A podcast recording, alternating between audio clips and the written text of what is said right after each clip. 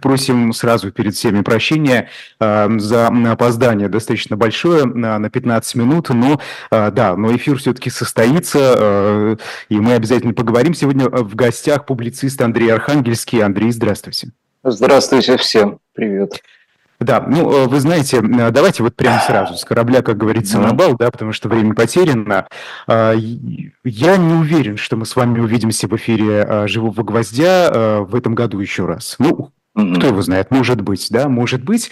Поэтому я бы хотел э, начать с итогов года. Это, знаете, такой mm-hmm. э, прием в конце, э, в конце года мы всегда начинаем с итогов года, подводим э, и от этого уже как бы отталкиваясь, э, ведем разговор. Но тем много. Вот давайте начнем с этого, э, наверное, если вы позволите. Что э, лично вам, какие лично вы выводы сделали из того, что мы имеем? А, хорошенький вопрос. Ну, что, э, что говорить, мы в болоте, да, вот мы когда тонем, мы, мы медленно, да, тонем, э, осознавая происходящее вокруг, да, но тем не менее понимая, что нас тянет э, на дно. Где оно дно, это еще, так сказать, дискуссионный вопрос, да, мы не знаем. Можно было бы оптимистически заметить, э, Айдар, э, э, в ответ на вашу реплику по поводу итогов года, что мы еще живы, ну, скажем так, вот, э, мы надеемся, да, что это, э, это так и будет. Да? Вот хорошенькие итоги, как говорится. А, к чему за 30 лет э, а, постсоветского, постсоветской демократии или постсоветского транзита мы пришли, да, вот он итог, да, слабая надежда на то, что ну вот в этом кошмаре стабильности, да, что более-менее мы, мы сохраняем какие-то человеческие инстинкты. Вот и весь, э, так сказать, результат. Меня поражает вот больше всего э, то, какое количество возможностей э, э, российское общество, и, э, и тут, конечно, просится один глагол, некрасивый, да, ну, скажем так, профукало, да, можно сказать. Вот какое количество возможностей, какое, какое количество развилок э, позитивного характера было, и все они пройдены. Вот мы мчимся, как бы упираемся в тупик. То есть э, мы, точнее, мы вокруг этого тупика ездим по кругу. Вот такую позволю себе дурацкую, может быть, метафору. Ну вот. Вы знаете, даже в самые темные времена э, все-таки люди да, э, делают определенные выводы, да. и мы, мы потом понимаем, что все-таки вот э, лучики света они были. Да? А, и э, общество в темные времена, э, там, культура, особенно искусство, да, mm-hmm. развивается э, большими, так скажем, темпами, да, э, нежели в обычное время даже, наверное, так. Mm-hmm. Скажите, вот у нас что-то такое заметно или все как-то как тухло?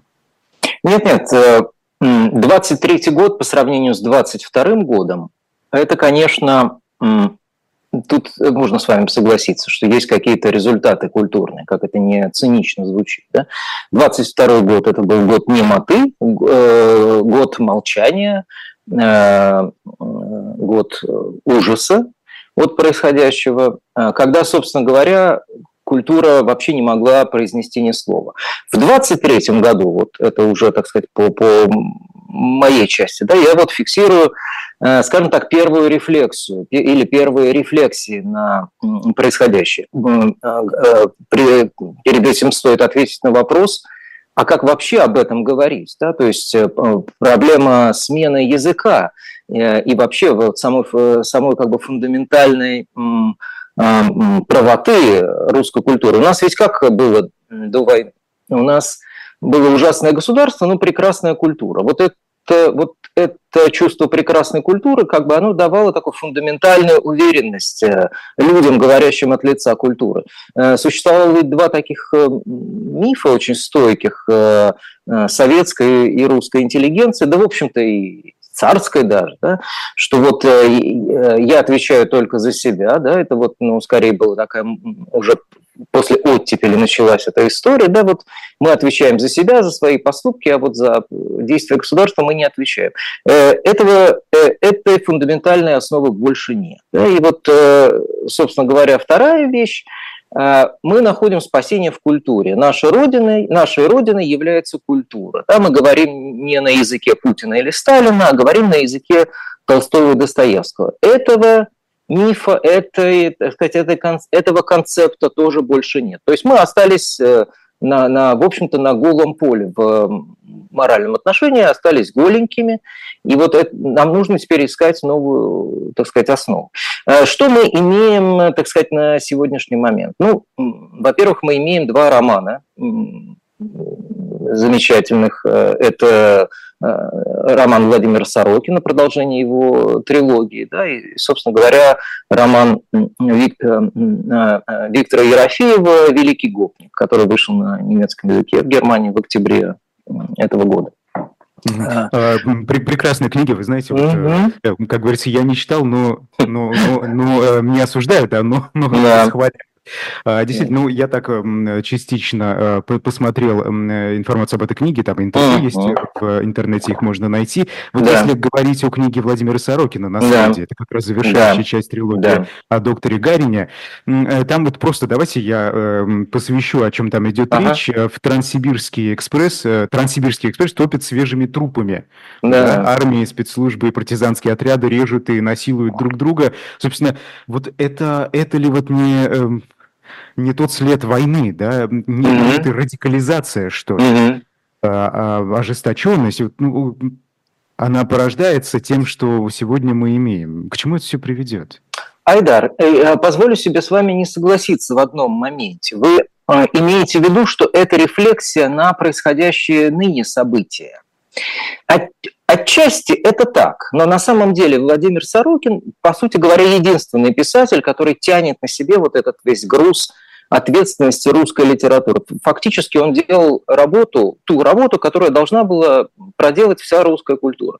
Он занимается проблемой насилия э, с, примерно с 1982 года.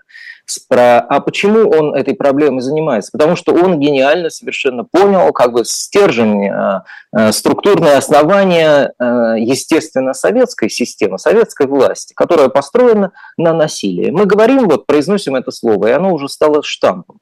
Но на самом деле это, явля...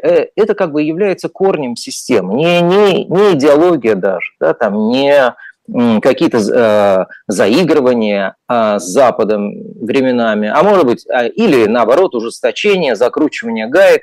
Это все, в сущности, это все уже надстройка. База э, это насилие как способ э, мироощущения, как способ действия и как способ восприятия действительности. Так вот, этот ген насилия, он зародился, собственно говоря, в 1917-18-20 годах, да, период гражданской войны. Вот этот период у нас сейчас не, так сказать, тоже не является особенно важной темой для э, э, для изучения. А тем не менее, Сорокин в своем вот новом романе «Наследие» он описывает, собственно говоря, ситуацию 1917-20 годов, только она, только надо поменять одну цифру в начале. Да?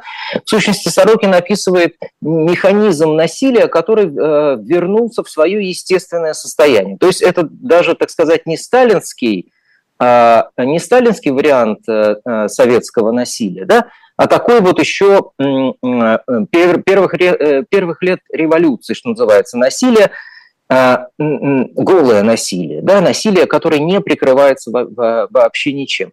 Э, и, естественно, вот это э, э, та ситуация, которую вы описали, и вообще вот эта ситуа ситуация как бы религиозно-воинственного «все против всех», она же, в общем-то, в, в 1917 году, она Э, что она сделала? Она создала, собственно говоря, советского человека. Вот это очень э, как бы важный момент. Мы, конечно, будем говорить там о феномене гопничества, например, да, но естественно, что он является продолжением в, какой, в какой-то капсулированной форме этого сгустка насилия. Но, э, и, или, собственно говоря, существование в коммунальной квартире. Это тоже отголоски того самого насилия.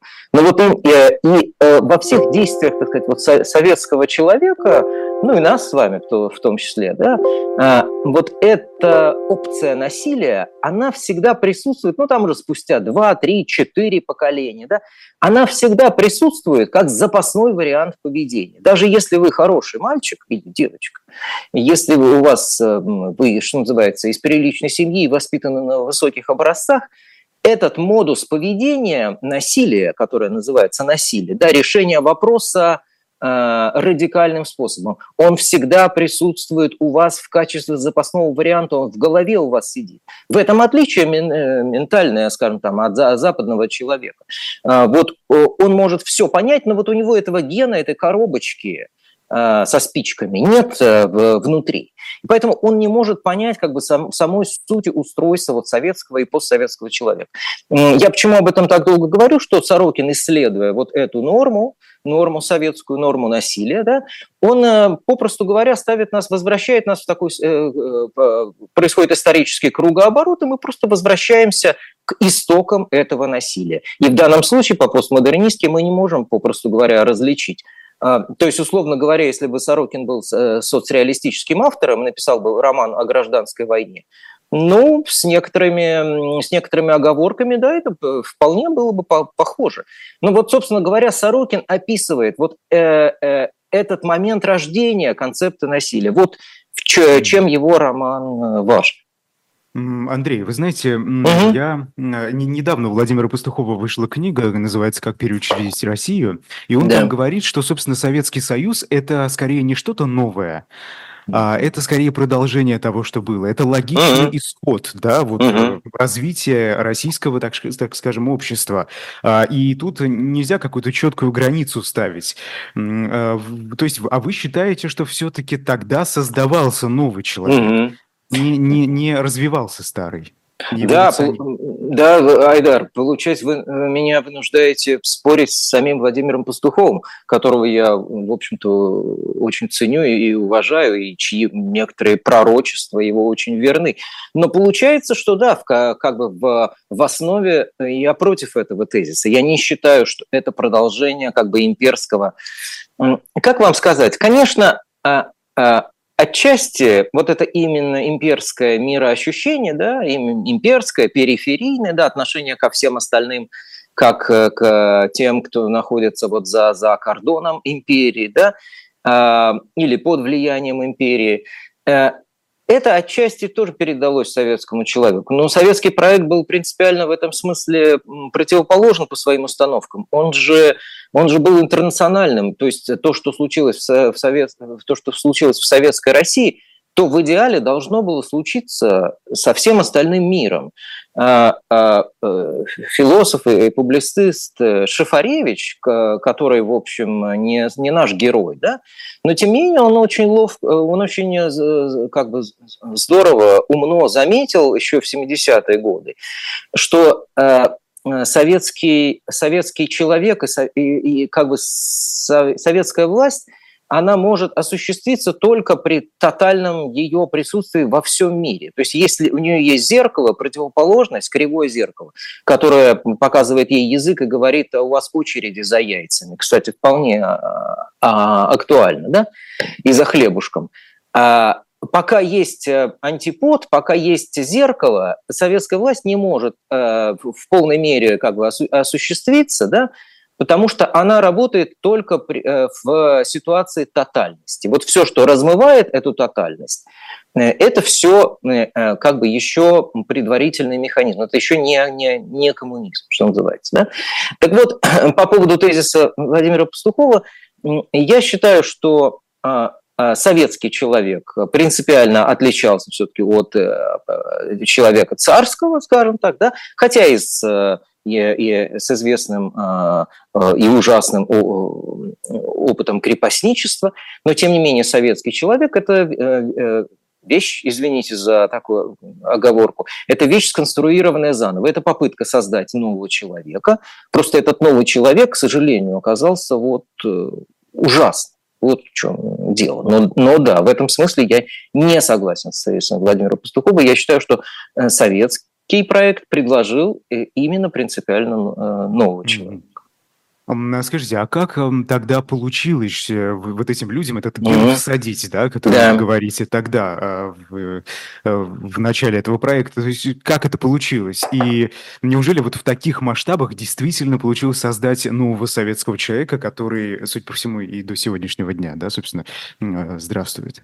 Это интересный вопрос. А, э, вот как, как удалось создать этого нового человека? Ну вот, а, а, во-первых, я вам я уже сказал, представьте себе ситуацию гражданской войны, да? когда ты можешь любую проблему, проблему в кавычках, э, конечно, решить э, очень простым физическим способом. Вы понимаете, такие вещи, как бы, да еще и в масштабах огромной страны, да еще и вот когда речь идет о миллионах, да, назовите-ка мне, мы знаем, э, сколько, скольких жертв стоила нам Вторая мировая война, но мы не назовем сходу цифру э, жертв и даже, кстати говоря, цифра жертв сталинских репрессий более-менее нам известна. Да, она у нас э, где-то в новом опыте присутствует. Назовите мне количество жертв э, гражданской войны вот сходу. Э, пожалуй, только историк сможет, да, который занимается. Мы говорим миллионы, и мы не ошибаемся в данном случае. Это действие а, я позволю себе все-таки вот сделать небольшое отступление. Я как-то беседовал с, так сказать, родственниками советских, ну, вот, таких большевиков, да? не, первого, не, не первого ряда, ну, что называется, э, старых большевиков. Да?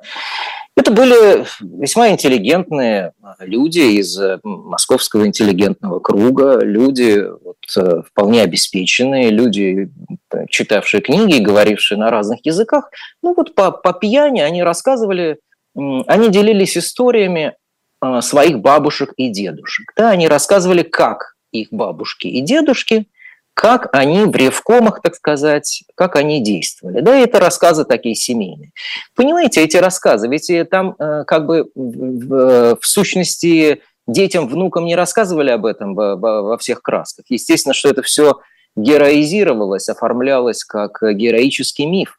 Но тем не менее, вот этот ужас насилия, он даже скрытый между строк, он все равно проникал. И вот э, э, почему я об этом говорю? Потому что это и, я и называю геном насилия, который передается как, вот, э, как, способ, э, как э, способ взаимодействия с миром. Он передается тоже, видимо, на, на генном уровне.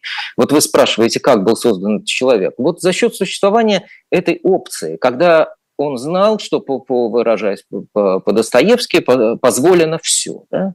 А, позволено все, и можно не просто чай пить, а еще и ого-го как, да? угу. припевающе жить. Да?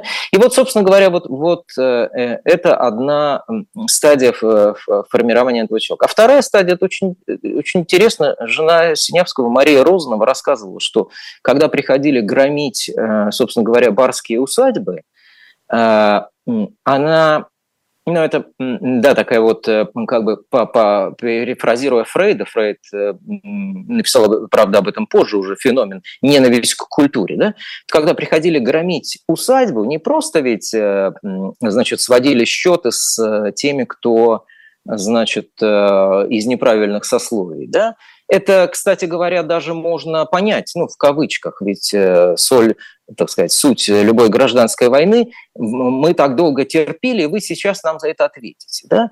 Но этим не ограничивался погром барской усадьбы. Э, Розанова а, вспоминает, я с ней встречался, кстати говоря, однажды в жизни, она вспоминала, что а, особенно вот а, очевидцев поражало то, что Э, поднявшись на второй этаж, э, революционные матросы и, э, и, и прочие, да, они вытащили на балкон огромный рояль и сбросили его со второго этажа. Он с грохотом раскололся. Мария Розанова утверждала, что революция была как бы местью и войной против культуры, против культуры вообще как бы человеческого поведения. Вот ненависть ко всем культурным, как у нас вводится, вводилась при советской власти, это тоже такой ну, вот второй аспект. Это вообще расправа с культурой как таковой, расправа с культурностью. То есть э, советская власть э, как бы обросла какими-то культурными мускулами, она сформировала и свою красную интеллигенцию, свою профессуру, да, то есть своих умных, которые, кстати говоря, стали ее пятой колонной потому что ум такая вещь. Но вот это была борьба, в том числе и с культурой. То есть это борьба, это борьба с э, человеческим, да? А, и это борьба с культурой, с вот тем тонким слоем, который спасает нас от варварства. Вот, э, собственно говоря, два, два аспекта важных. По-моему, об этом Андрей, а да, а, скажите, пожалуйста, а можно ли говорить, что все-таки это, этот ген, он вот находится в каждом, да, а, жителе, находился mm-hmm. в каждом жителе Советского Союза. А, ведь э, борьба с культурой шла не на низовом уровне, то есть изначально-то на, а, боролся режим, э, политические элиты, а уже люди, собственно, не принимали эту культуру, потому что ее просто не понимали, что mm-hmm. некому да, у них не было доступа к этой культуре, собственно, чтобы ее понять mm-hmm. достаточно образом. Вот э, не кажется ли вам, что все-таки это э, скорее ген, может быть, и в, политических деятелях, а не в э, людях, которые ага. Э, обычных, да, советских людях? Ага. Смотрите, тут вот какая вещь. Собственно говоря, у нас же до, до сих пор повальное массовое образование. И вот вопрос, как люди с как с преимущественным город... страна с преимущественным городским населением, две трети а, живут в крупных городах, как эти люди да, вот, оказались способны в очередной раз повторить э, какой-то э, э, повторить историю в сталинском ее прочтении, скажем так. Да? То же самое касается и культуры. Мы, когда говорим культура, мы, видимо, подразумеваем каких-то танцующих людей, играющих на скрипках, на роялях и пишущих романы, Э, но на самом деле культура учит э, критическому мышлению в, то, в том числе. Вот это очень важная вещь. То же, то же самое касается и образования. Вы можете томами уставить свою, свою библиотеку. Вот э, была в свое время такая мода, значит, такая была библиотека всемирной литературы, и вот люди просто покупали, там 200 томов было, что ли, и вот это обязательно был такой э, как бы чекпоинт, надо было уставить, э, купить вот все, выкупить все эти тома и уставить ими полки, как бы ты считался ты получал статус э, культурного человека в таком случае. Но это, конечно, чепуха. Ты ведь, когда ты читаешь, вот волшебство чтения или вообще встречи с культурой, в чем? В том, что у тебя формируется критическое мышление. Ты начинаешь самостоятельно решать о том, каков мир и, и кто ты в этом мире. Да? Вот чему учит культура, а, а не, не просто чтению или наслаждению э, звуками. Вот когда э, культура есть, но критическое мышление не, не возникает, значит, культура плоха. Вот в чем дело. Э, критическому мышлению учит только культура дерзкая, культура современная. Но какая современная? То есть та, которая, э, та, которая говорит нам о, о реальных конфликтах, а не выдуманных. Вот в чем э, как бы феномен. И вы говорите, ненависть к культуре возникает от ее непонимания, да нет, как раз парадокс состоит в том, что нет. Э, э, мы знаем на примерах и нашего, и других э, авторитарных и тоталитарных режимов, что в насилии, в жутком насилии участвовали люди вполне образованные. Владимир Ильич Ленин был, в общем-то, весьма образованным человеком, некоторые говорят поверхностно, ну, скажем так, читал, да, это все-таки, вот он классический такой, вот, во-первых, он из дворянской семьи, он э, интеллигент, из интеллигентной семьи, да, но это но совершенно у них была не политическая помимо... цель, Андрей, я прошу прощения, но это у них правда. была политическая цель, да, это и, и, собственно, они могли эту культуру э, ненавидеть, так скажем, в кавычках, mm-hmm. потому что это соответствовало их э, плану действий, так скажем. Вот, не кажется ли вам? А, очень верное замечание, очень э, верное замечание, Айдар. Э, э, я не соглашусь в одном аспекте. Дело в том, что вы спрашиваете, чему каково действие культуры. Культура, в общем-то, тоже учит не убий. Да? Вот если ты, как это пел Высоцкий, если ты нужные книги в детстве читал, то тебя культура научила не убий. Да?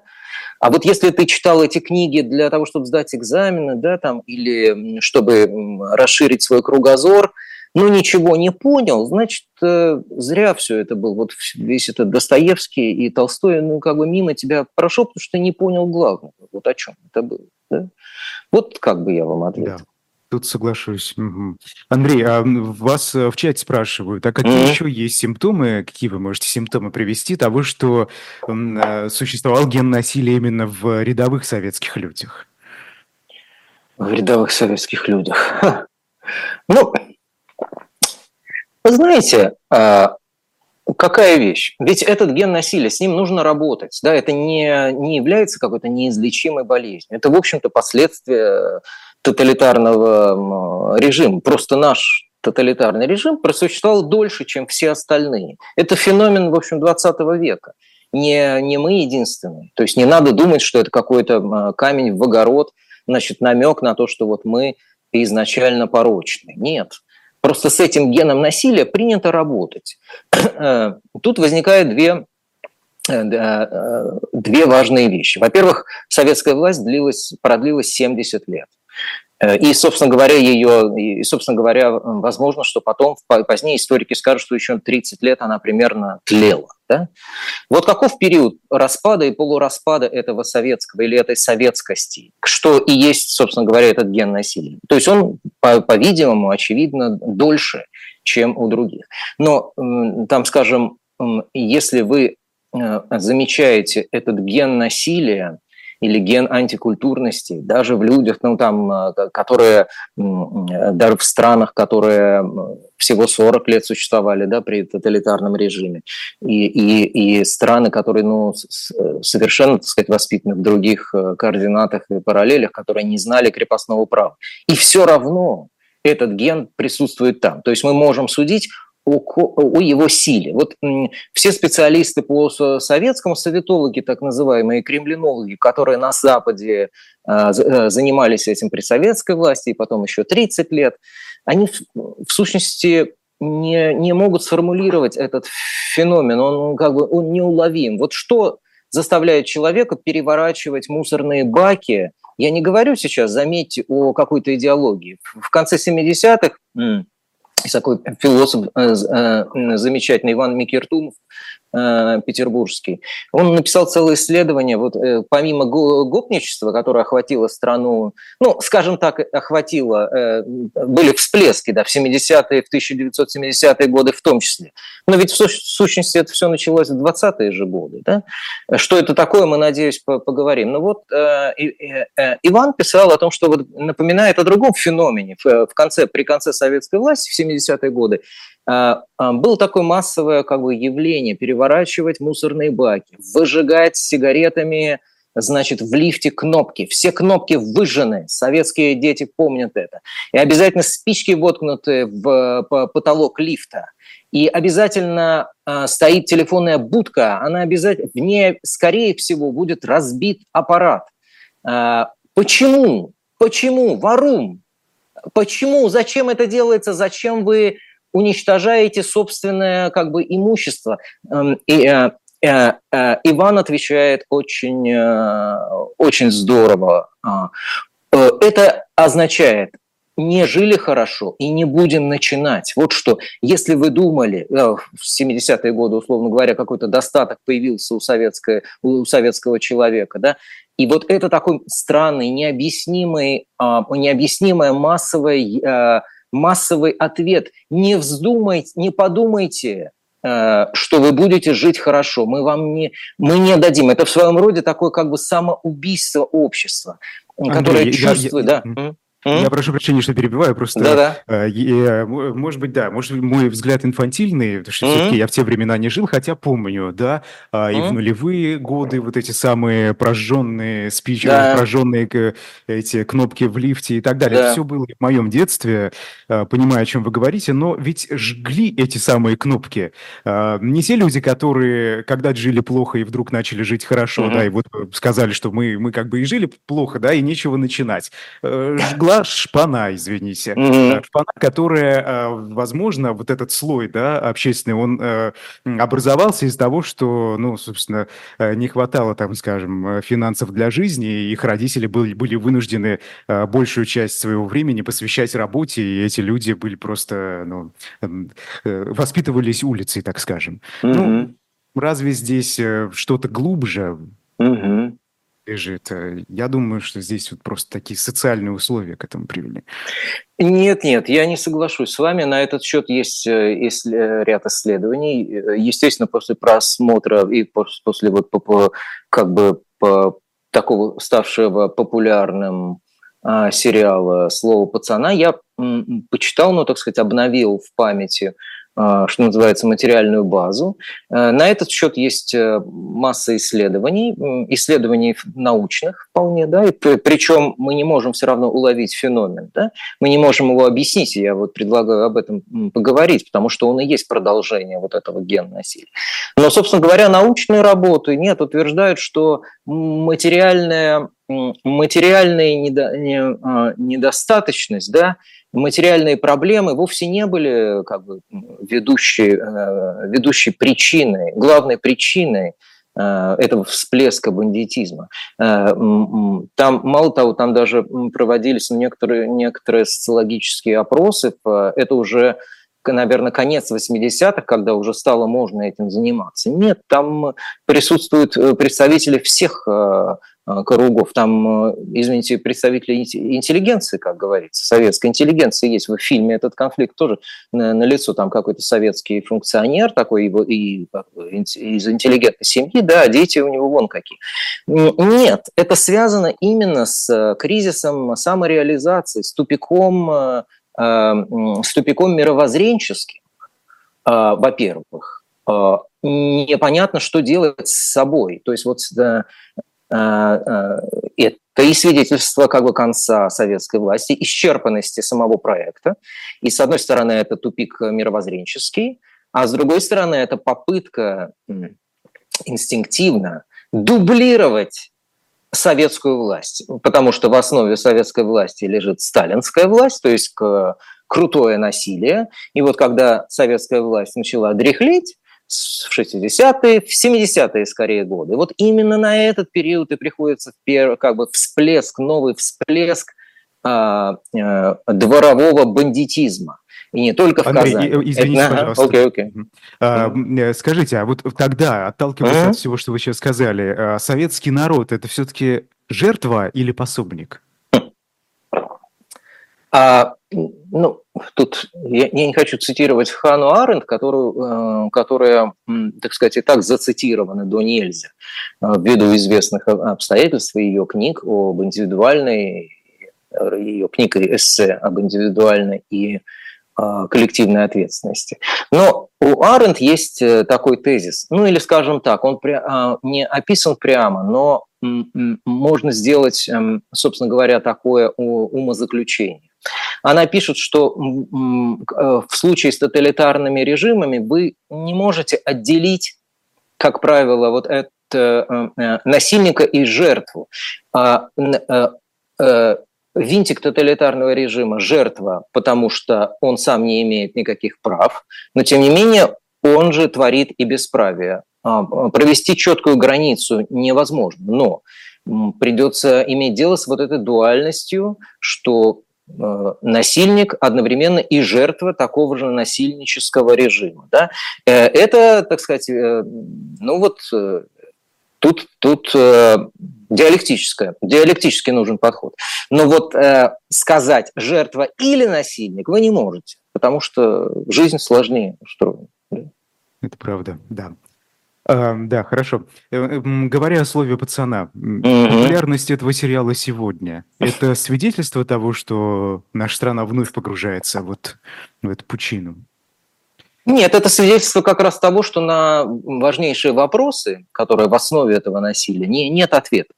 Эти ответы могли бы появиться в 30 э, последних лет, что и должно было случиться. Должна была произойти проработка, работа с советской травмой. Мы должны были спросить себя, кто мы. Мы должны были спросить себя, э, изъять из себя насилие, перестать быть советскими людьми освободиться от этого. Вместо этого мы водили хороводы с 86 года, с известных э, передач, да, старые песни о главном. Мы водили хороводы вокруг советского. То есть мы не работали со своей травмой.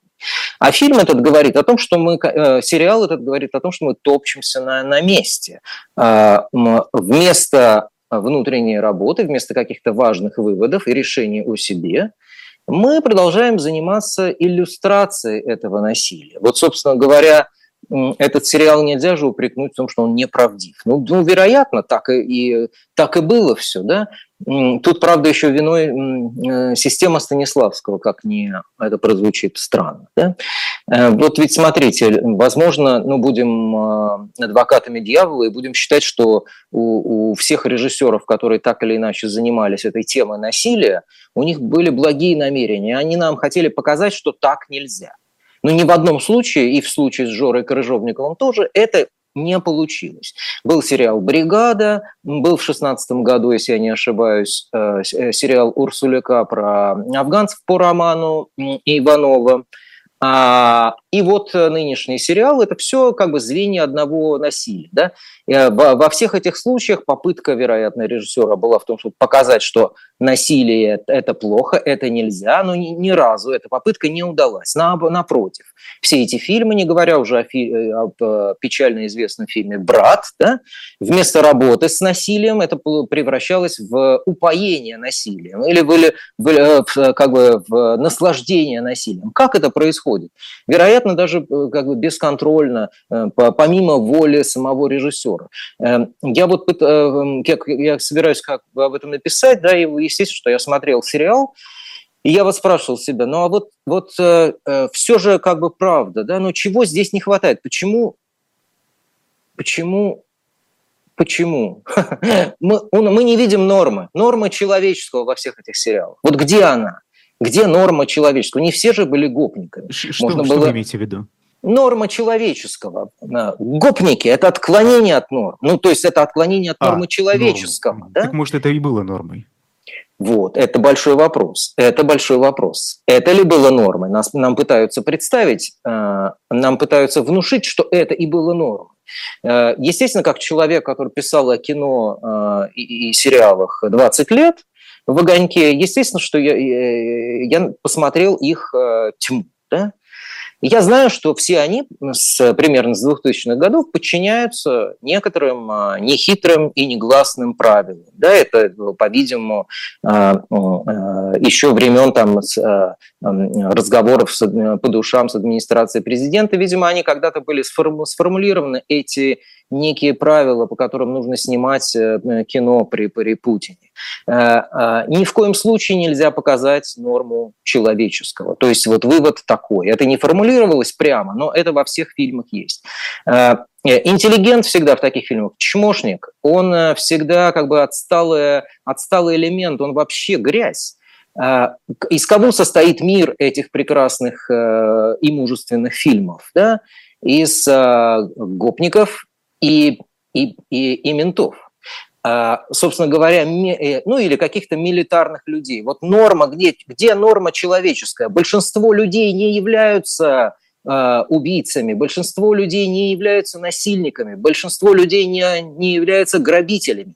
Где эта норма? Эта норма за 20 лет вообще не представлена. А ведь кино, оно э, должно все-таки э, думать о, об этом. Ну, как должно? Я не Белинский, то есть mm-hmm. это, я, я не хочу превратить литературу, значит, в, в, в как бы инструмент э, воспитания общества. Вовсе нет. Но э, э, мы фиксируем один факт. Нет нормы человеческой во всех этих фильмах. Вот почему они, вот почему они могут, могут быть и, и, и весьма как бы убедительны своей жестокостью, но они не дают результата, они не дают э, эффекта, они не учат ничему общества. То есть это тайное восхищение насилием. И мы, и почему я вспомнил о системе Станиславского еще, несколько слов о системе Станиславского.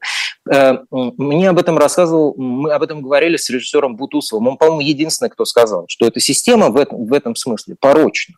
Потому что э, система Станиславского заставляет тебя с, э, оправдыв... э, и, э, сочувствовать любому герою, искать в плохом хорошее, да? понимать любого героя. Вот в этом порочность системы Станиславского э, с моральной точки зрения. Потому что в таком случае мы должны искать хорошее в бандите, в нелюде, в, в убийце. Да?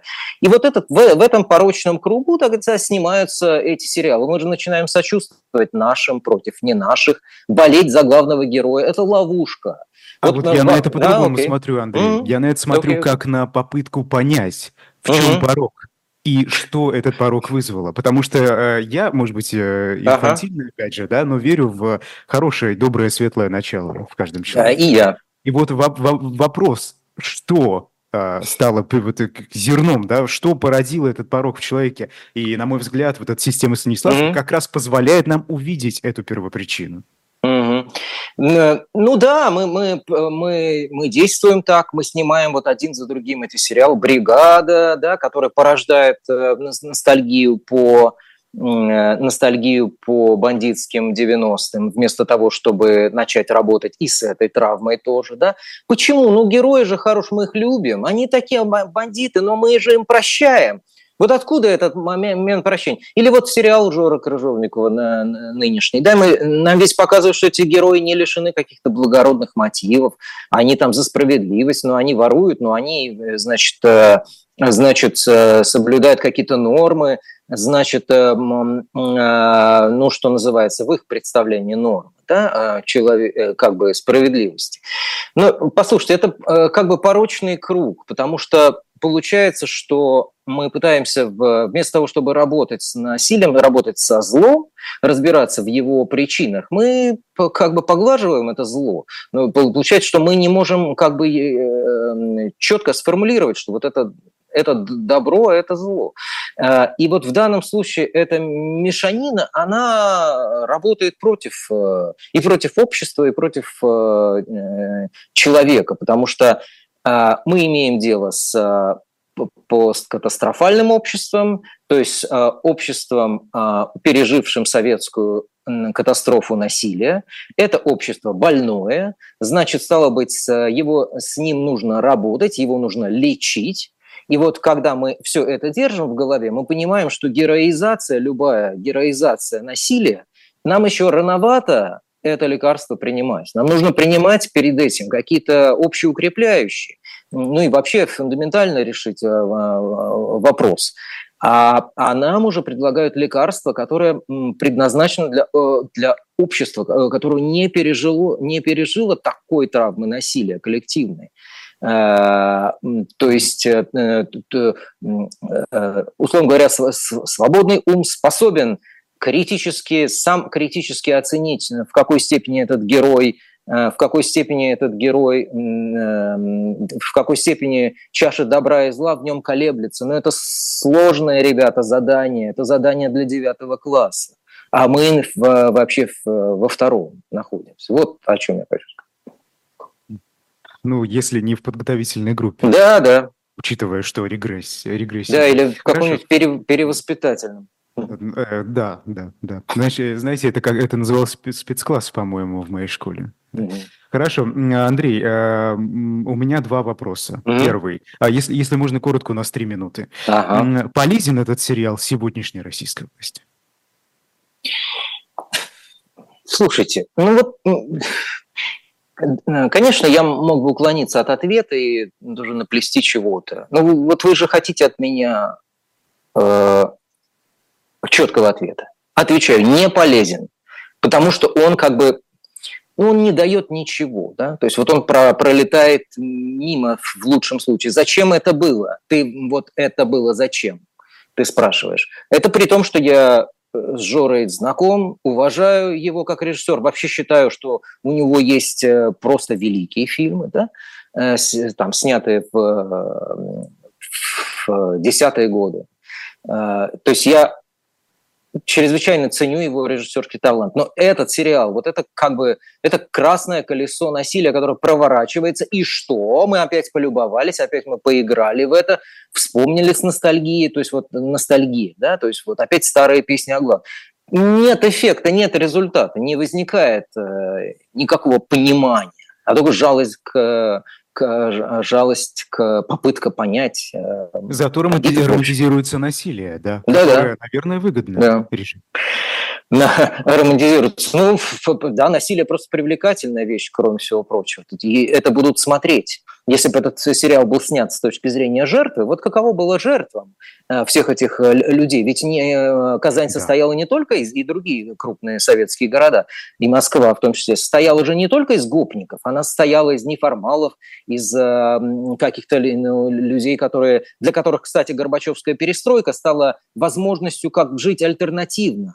Горбачев mm-hmm. что нам дал? Он, он сказал, что хорошему человеку быть выгодно, быть выгодно хорошим человеком.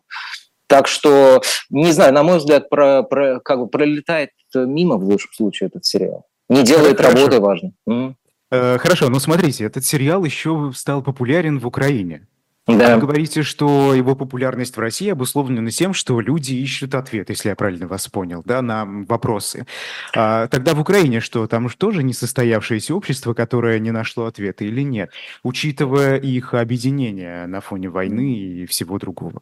Да, ну, во-первых, э, надо сказать, что украинское общество с этой советской травмой как раз работало. Может быть, не все последние 30 лет, но, но последние 10-15 лет работало очень хорошо. Это было, это было естественно для постсоветского общества, которое освобождалось от этих, э, от этих язв советскости. Да? И вот в данном случае мы же не знаем, как они смотрят это, этот сериал. Возможно, что они его смотрят как напоминание вот об, этом, э, об этом прошлом, об этой травме, от которой стоит подальше как бы бежать подальше, как, как только можно.